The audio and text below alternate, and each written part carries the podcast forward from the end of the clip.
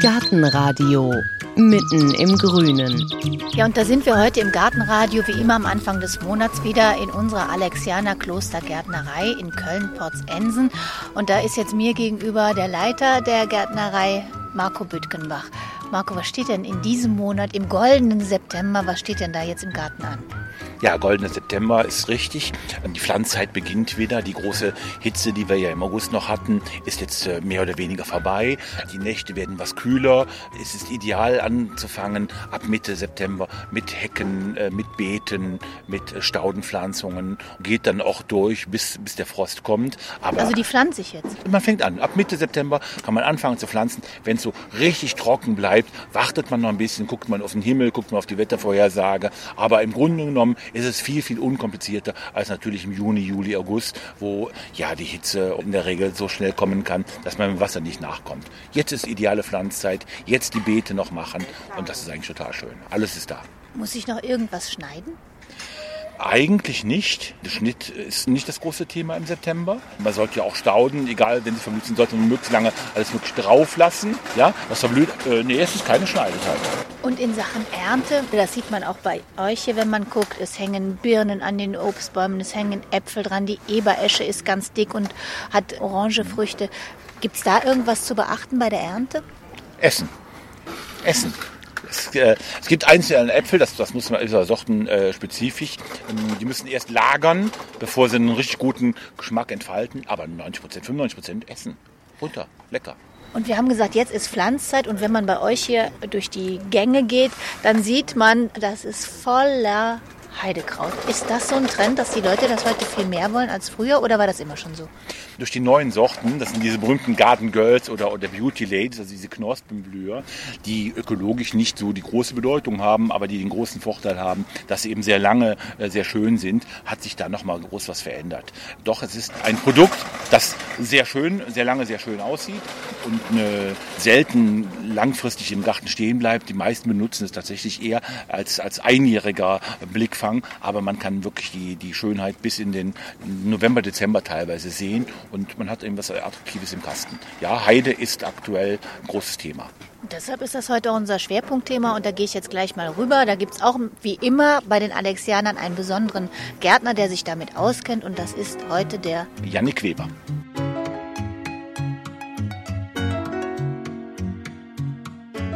Unser Schwerpunktthema heute im Gartenradio, das ist die Heide, Heidekraut, Erika, welches da der Unterschied ist, das werden wir jetzt auch alles nochmal erklären, was es für unterschiedliche Arten gibt, was ich alles damit machen kann. Und da habe ich jetzt wie immer kompetente Begleitung. Das ist heute der Janik Weber, Gärtner bei den Alexianern. Hallo Janik. Hallo, willkommen. Wir stehen jetzt hier zwischen Pflanztischen es ist eine unglaubliche Vielfalt. Wir haben jetzt ungefähr, ich sehe jetzt hier weiß, ich sehe lila, rosa, grün, silbrig. Wie viele verschiedene Heidekrautarten haben wir hier jetzt gerade? Also hier sind jetzt gar nicht so viele. Hier sind vielleicht äh, 20 verschiedene Arten. Aber es gibt natürlich viel, viel, viel mehr. Also es gibt ja schon ganz viele verschiedene Gattungen. Das ist so der große Überbegriff. Und es gibt nochmal ganz viele Arten. Und von dem klassischen Heidekraut, was der Kunde eigentlich jetzt um die Zeit kauft, gibt es 10.000 Sorten. Davon haben wir dann nur 20 hier. Also eine ganz kleine Auswahl. Immerhin. Vielleicht klären wir als erstes mal, was denn der Unterschied zwischen Heidekraut und Erika? Ähm, also Heidekraut ist eigentlich nur der allgemeine Name für Erika. Und Erika ist eine ganz spezielle Art von Heide. Es gibt ja Glockenheide, das ist keine Erika. Und es gibt ja das, was der Laie Erika nennt, ist das, was ähm, im Winter blüht eigentlich. Nicht das, was man jetzt blühen sieht. Äh, das ist eine Kaluna. Das ist die Sommerheide. Genau. Also es sind, ähm, das eine ist ein Teil von dem anderen, aber es ist nicht dasselbe. Also Heide ist für viele ja auch verbunden mit dem Herbst. Und jetzt habe ich eben schon den Begriff gehört, Sommerheide. Ja. Äh, das heißt, Heide gibt es eigentlich das ganze Jahr? Es gibt ganz viele verschiedene Heidesorten und es gibt eine Frühlings- bzw. Winterblühende Heide, Erika ist das dann. Und es gibt die Sommerheide, die könnte man natürlich auch, also sie heißt auch Besenheide, die könnte man auch Herbstheide nennen. Das ist das, was man in der Warnerheide zum Beispiel sieht oder in der Lüneburger Heide. Das ist äh, Sommerheide, Kaluna, Kaluna vulgaris. Ja. Und Frühling gibt es auch Heide oder da keine? Ja, das ist die Winterheide. Die blüht ja bis in den Mai hinein. Das ist Erika äh, carnea. Die fängt im November, Dezember fängt die an zu blühen und die letzten tollen Blüten sind sogar noch im Mai dran. Ja. Sollen wir mal hier erst durch die Tische hier gehen und gucken, was es da alles gibt? Hier ist zum Beispiel, was das ist keine Heide, oder? Nee, aber das ist äh, Stacheldrahtgras, nennt sich das. Das ist eine tolle Kombinationspflanze zu den Heiden. So, hier kommen wir jetzt zu einer Pflanze. Da steht drüber Knospenheide, ein Trio. Das sieht für mich jetzt schon aus wie Das eine ist ganz Heide. normale Heide. Ja, genau. Das ist Besen- oder Sommerheide. Das ist ein toller neuer Trend. Da sind drei verschiedene Sorten in einem. Rosa, Pink und Weiß. Und es blüht sehr lange und ist eigentlich auch nicht kompliziert. Und drei in einem. Und gibt es bei der Heide, beim Heidekraut irgendwas Besonderes, wenn ich mir das jetzt mal so angucke?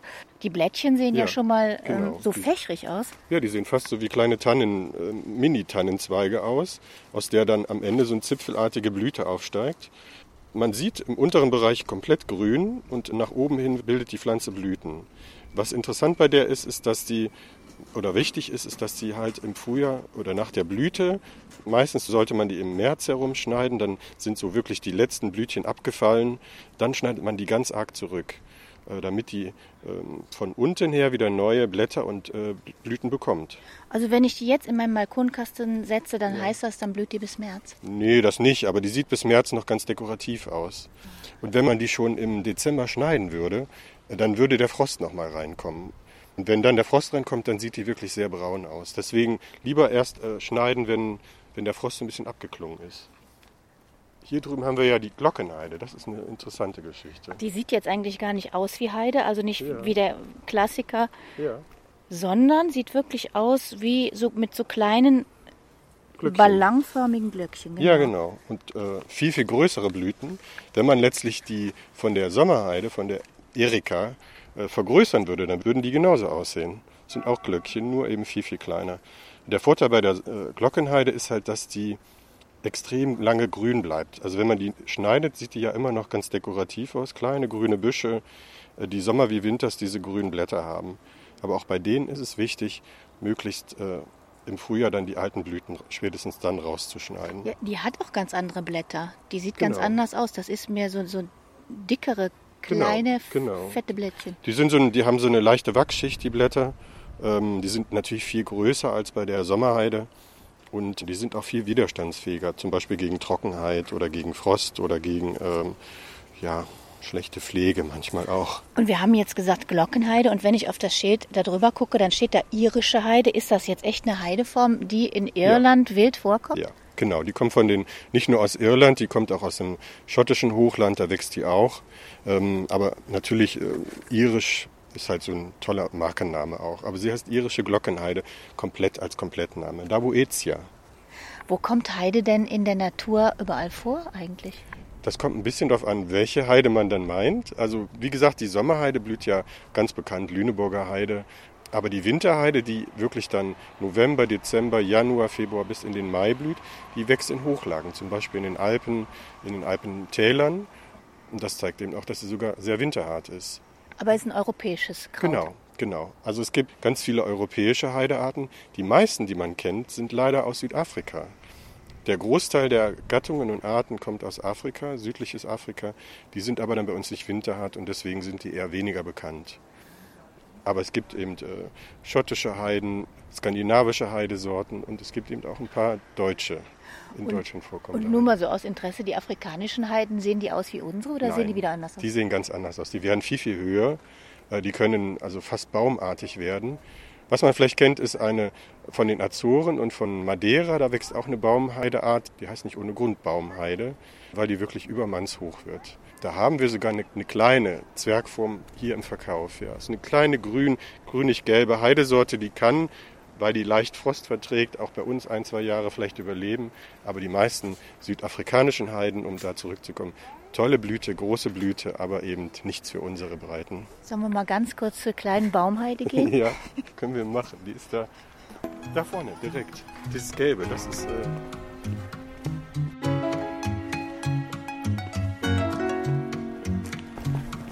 Gelbe, ich da jetzt noch kein. nee, gelbe Blätter. Ach, Genau, das Okay. nennt sich Baumheide. kleine grüne Zipfel, gelb-grün, fast zitronengrün. Und die ganze Geschichte würde, wenn der Winter mitspielt, und das tut er ja in Köln gelegentlich, fast einen Meter hoch werden.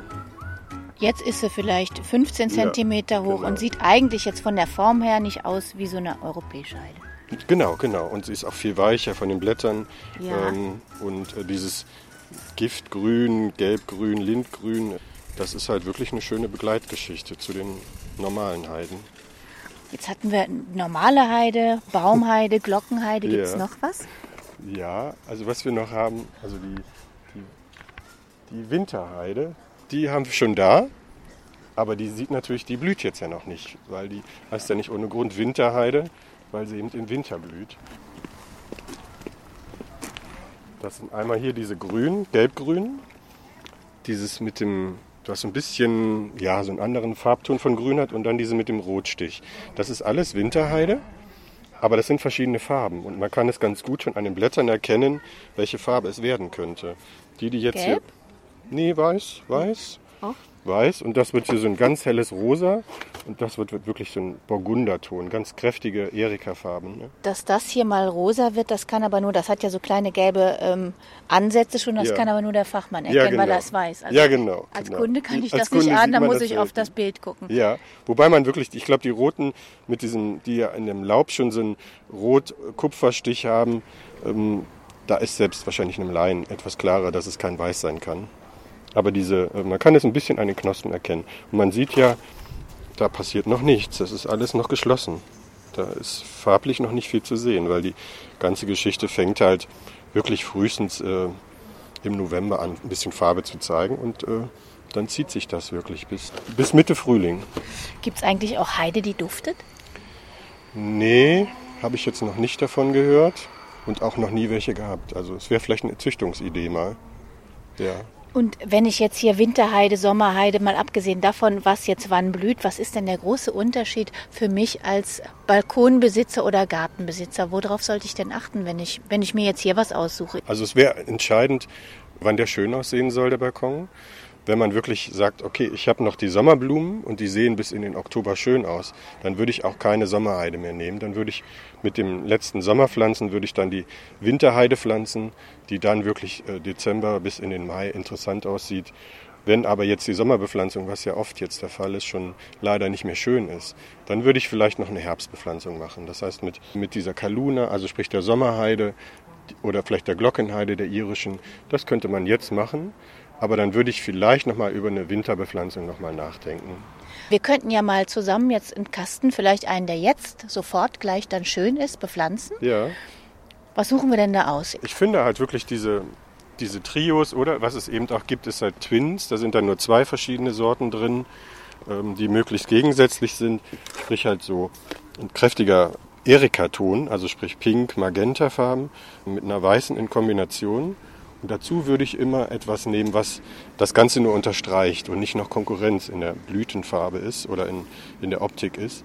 Was dazu schön passen würde, wären zum Beispiel Gräser. Okay, gehen wir mal zu den Gräsern.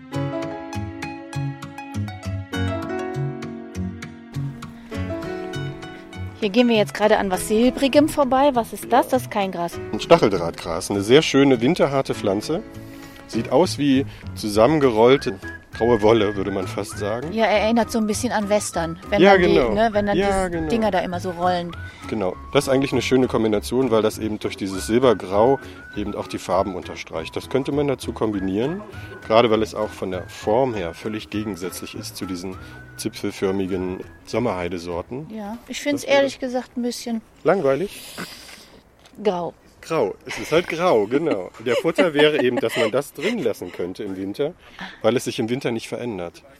Es würde äh, nächstes Jahr sogar kleine gelbe Blüten bekommen, weil die Pflanze auch äh, winterhart ist und mehrjährig. Okay, Also, ich, ich verlasse mich einfach mal Stacheldraht auf den schön. Rat des Gärtners. Also was halt wirklich dazu passen würde, wären eben Gräser, weil die wirklich ganz gegensätzlich sind. Sei es jetzt äh, vom Farbton her oder eben auch von der Gesamtstruktur. Ähm, es gibt sehr schöne Karex-Sorten, also Säge-Sorten, ganz leicht vom Wuchs her und ja sehr natürlich würde dann die Bepflanzung aussehen. Wenn man es ein bisschen sagen wir mal, ein bisschen künstlicher und ein bisschen aufwendiger möchte, könnte man natürlich, muss man mit den Blüten halt aufpassen, dass man vielleicht vom Farbton her andere Blüten nimmt. Aber ich finde diese natürlichen äh, Kombinationen eigentlich am schönsten für den Herbst. Dann nehmen wir das doch mal. Ja. Kriegen wir so eine Glockenheide da auch da rein? Die passt auch ganz gut dazu. Es gibt hier noch so rotlaubige Gräser. Also es ist natürlich eher was für, für besondere Geschichten. Also ich finde halt, dass die, die, die Kaluna, also die Sommerheide, das ist der Mittelpunkt und das sollte das Schönste sein. Wenn man hier dann die, eine schöne weiße Glockenheide dazu kombiniert, dann unterstreicht das das Ganze nochmal und ist auch nicht so überladen. Ja. Wenn wir jetzt einen Kasten hätten, der 50 Zentimeter lang wäre, dann würde ich ungefähr fünf Pflanzen empfehlen. Dazu, weil das ja sowieso nur eine Saisonbepflanzung ist, würde ich eine einfache Blumenerde nehmen und die dann zu fünf da reinsetzen. Okay, dann können wir also noch zwei aussuchen. Ja, äh, gibt ja nicht nur diese kugelförmigen Stacheldrahtgras. Was ganz interessant dazu wäre, ist, das nennt sich hier Heiligenkraut. Ach, das Genau. sieht aus wie so ein bisschen im Winter schon vereist. Genau, genau. Und das gibt eben schon diesen leichten Wintertouch und man könnte dann, das könnte man drin lassen, dieses Heiligenkraut, Santolina, weil das absolut winterhart ist und eben im Winter auch die Blätter behielte. Aha, sieht aus wie eine silberne Koralle auch so ein bisschen, ne? Genau, genau.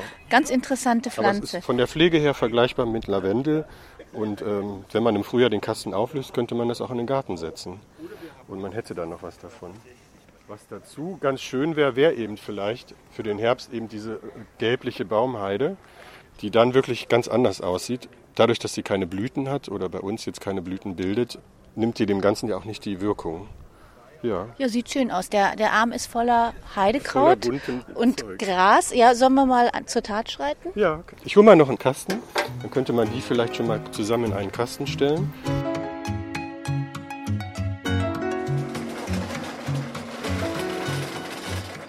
So, jetzt haben wir hier den Pflanztisch geholt. Ja. Wir haben einen Kasten, der ist wie Der lang? ist jetzt äh, 50 cm lang. Der ist circa 12 cm breit und 15 cm hoch. Und ich fülle den jetzt mit Erde. Das ist sehr krümelige Erde, so ganz Ja, grob, Die grobe, ist ne? etwas gröber. Die ist jetzt mit einem Pinienrindelanteil gemischt. Das sorgt zum einen dafür, dass das ein bisschen besser durchläuft, das Wasser. Und zum anderen ist die etwas saurer, die Erde. Weil äh, die meisten Heidesorten, die mögen es eher sauer. Das heißt, die kommen aus dem Moorbereich oft oder aus den Hochlagen, wo der Boden äh, sehr viel Torfanteil hat und sehr sauer wirklich ist. Das heißt, pH-Wert und alles unter 5, 5 bis 6 wäre ideal für die meisten Heidesorten. Ja, das ist nicht letztlich ganz wichtig für den Kasten, weil das nur eine kurze Zeit ist. Aber das wäre zum Beispiel wichtig, wenn man einen Heidegarten anlegen möchte. Dann muss man wirklich den Boden mit sehr viel Torf oder mit Waldboden oder eben mit diesem Pinienanteil äh, vermischen, damit der Boden wirklich diesen ursprünglichen Standorten entspricht.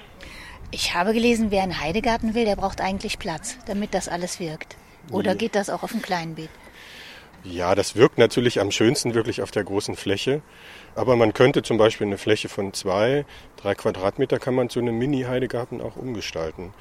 Dann muss man sich ein bisschen begrenzen von der Pflanzenauswahl, von der Pflanzenvielfalt. Dann würde man wahrscheinlich nur ein oder zwei verschiedene Heidesorten, das heißt vielleicht eine Winterheide und eine sommerblühende Heide verwenden. Aber letztendlich ist natürlich, Heidegarten ist ein Flächengarten, weil der ja wirklich über die Fläche wirkt und nicht über die Tiefe oder über die Höhe, wie das bei einer Hecke wäre. Und das habe ich jetzt äh, hier bei euch nicht gesehen, aber ich habe schon ganz oft gesehen, es gibt so ganz bunte Heide, die ist blau und giftgrün und gelb. Was ist das denn? Das ist der neueste Trend. Das hat sich so seit vier, fünf Jahren durchgesetzt. Es ist getauchte, also gefärbte Heide.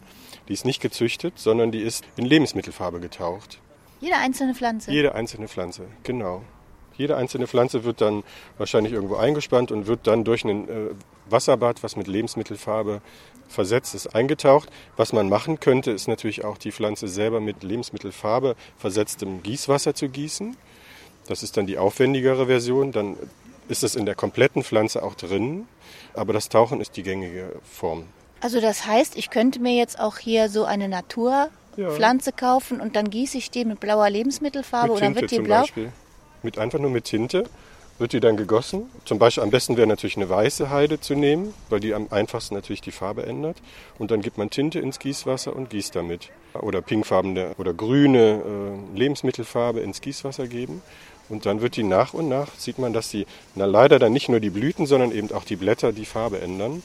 Und wenn man die tauchen würde, dann ist ja das Schöne, dass die Blüten sehr weit oben stehen über der Pflanze. Dann taucht man wirklich nur die Blüten in die Flüssigkeit, in die Farbe und dann hat man noch grüne Blätter dran. Aber wenn man sie gießt, dann ist die komplette Pflanze, ändert dann ganz stark die Farbe. Und ist das nicht ungesund für die Pflanze?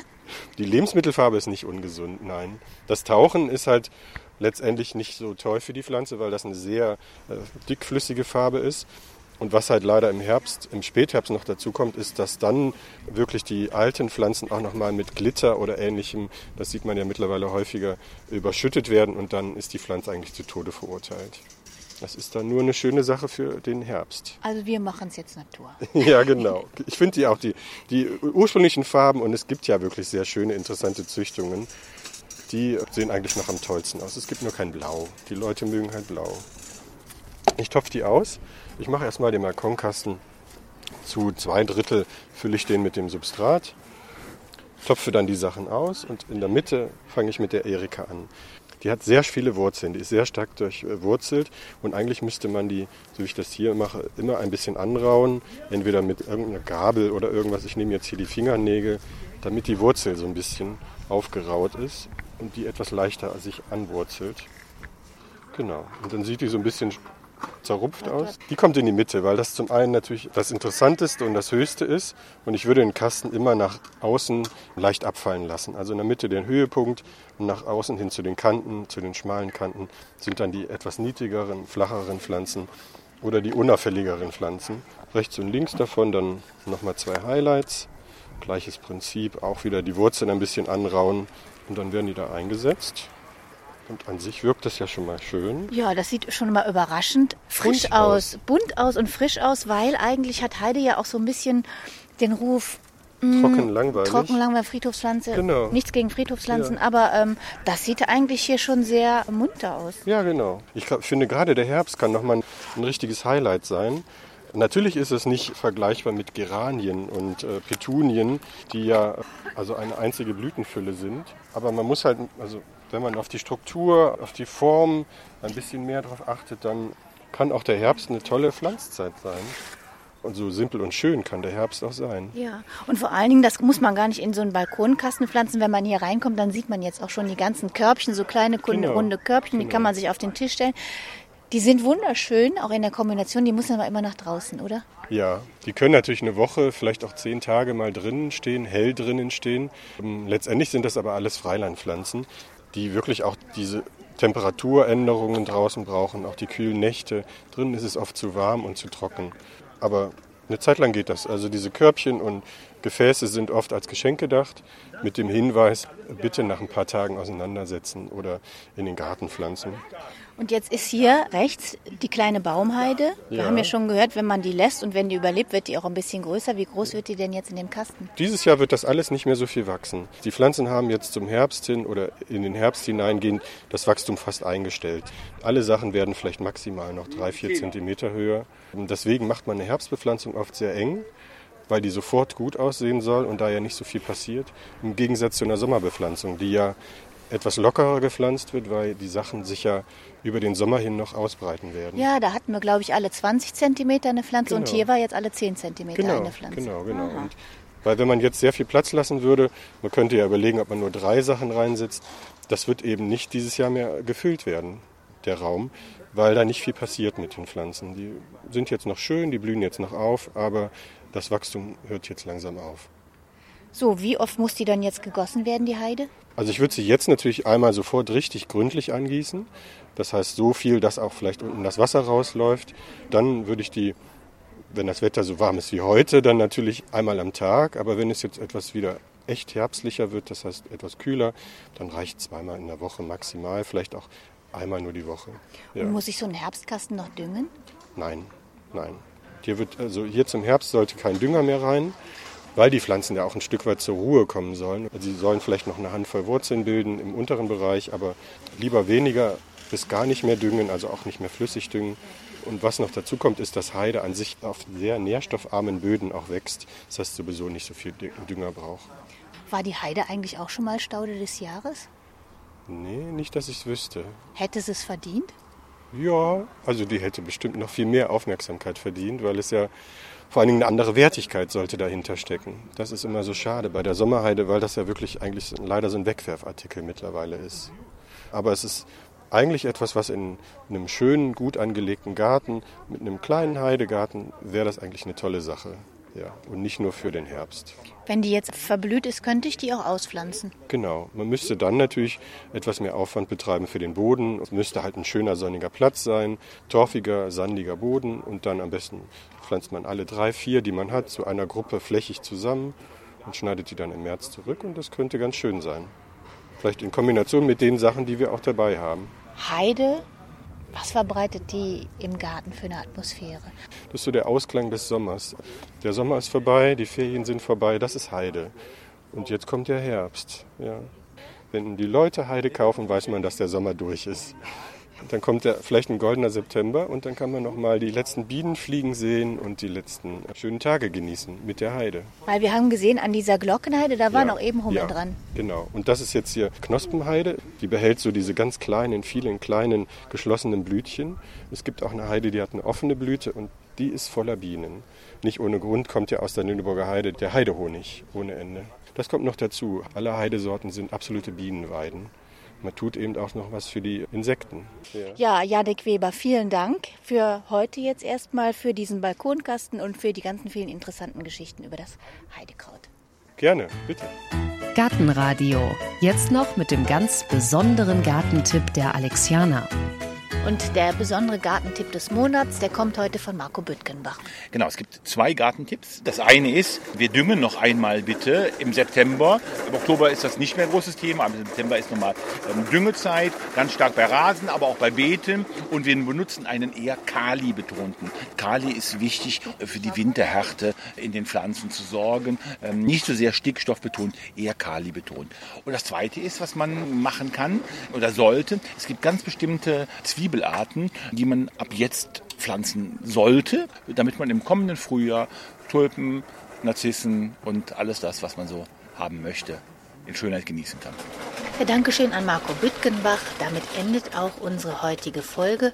Wie immer können Sie alle Tipps auch nochmal nachlesen im Internet auf unserer Seite auf gartenradio.fm. Und bevor wir Ihnen sagen, wie es in der nächsten Folge weitergeht, hier noch ein Vogel, der doch irgendwie zur Heide dazugehört.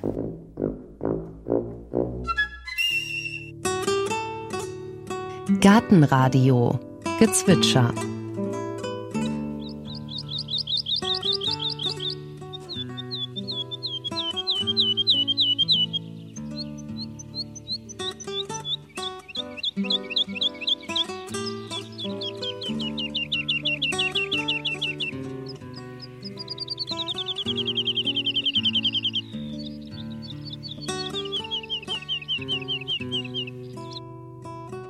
Das war die Heidelerche. Gartenradio Ausblick. In der nächsten Folge hören Sie auf Visite mit dem Pflanzendoktor. Hallo. Hi. Meine Kiefer macht mir Sorgen. Die Nadeln, die krümmen sich alle. Was kann das denn Das sein? Schadbett das ist hier auf der Nadel drauf. Das ist ein Pilzinfekt. Kiefernschürte ist das. Das ist nicht so schlimm. Das sagen Sie so. Ich Zweimal sprühen und dann ist vorbei. Schimpfen Sie dann auch schon mal oder werden ernst, runzeln die Stirn? ernst. Dass man dann sozusagen die, die ärztliche Autorität dann halt merkt. Ne? Also es ist wirklich dann so, dass ich wirklich dann ernst werde und nochmal sehr nachdrücklich darauf hinweise, dass diese Maßnahmen durchzuführen sind. Ansonsten können sie den Baum auch fällen.